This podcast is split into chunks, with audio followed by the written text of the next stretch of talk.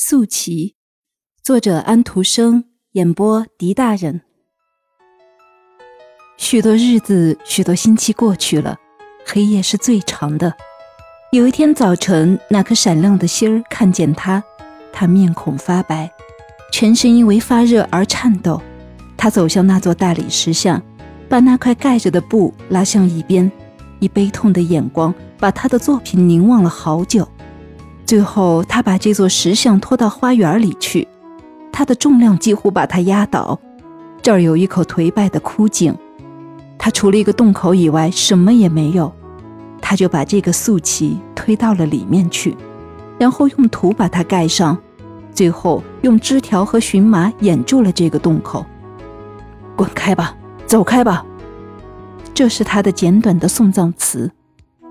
那颗星儿在清晨的玫瑰色的天空中看到了这幅情景，它的光在这年轻人惨白的面孔上的两颗沉重的眼泪里闪动着。他在发烧，病得要死，人们说他快要断气了。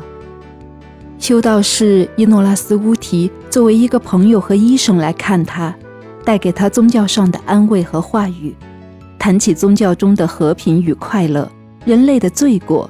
和从上帝所能得到的慈悲与安慰，这番话像温暖的太阳光照在肥沃的土壤上，土壤冒着水蒸气，升起一层雾，形成一系列的思想图画，而这些图画是有现实的基础的。从这些浮躁的岛上，它遥远的下边的人类的生活，这生活充满了错误和失望，而他自己的生活也是如此。艺术是一个女术士，她把我们带进虚荣和人间的情欲中去。我们对自己的虚伪，对朋友虚伪，对上帝也虚伪。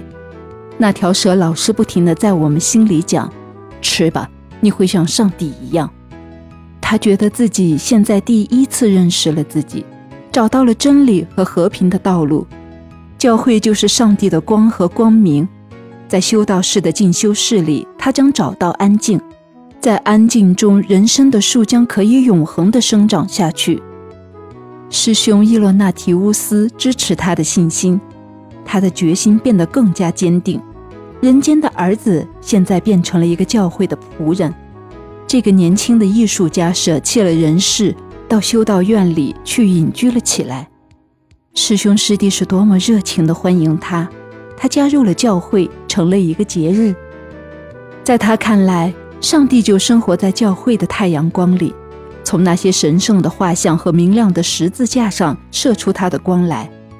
在黄昏，当太阳落下去的时候，他在他进修室里打开窗子，向古老的罗马，向那些残破的庙宇和那庄严的毁灭了的赫里森眺望。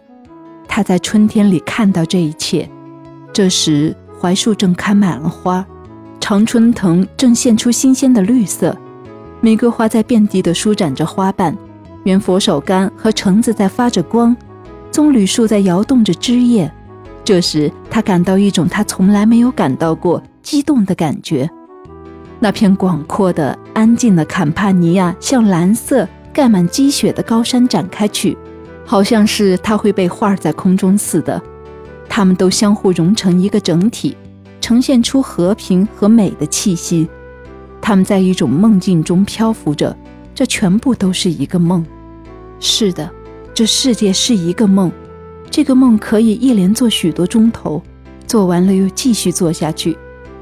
但是修道院的生活是经年累月的生活，是无穷无尽的岁月。内心可以产生许多不洁的东西。他得承认这个事实，在他心里，有时偶尔燃烧起来的那种火焰究竟是什么呢？那种违反他的志愿、不停地流着罪恶的泉水究竟是什么呢？他责备着他的躯体，但是罪恶却从他的内心里流出来。他的精神里有一部分东西像蛇一样柔软，卷作一团，和他的良心一道在博爱的外衣下隐藏起来。这时，他这样来安慰自己：那些圣者在为我们祈祷，圣母也在为我们祈祷，耶稣甚至还在为我们流血。这究竟是什么呢？难道这是孩子气，或是青年人的轻浮气在作怪？他在自己置于上帝的仁慈之下，以为自己就因此而得到超生，高出一切世人之上吗？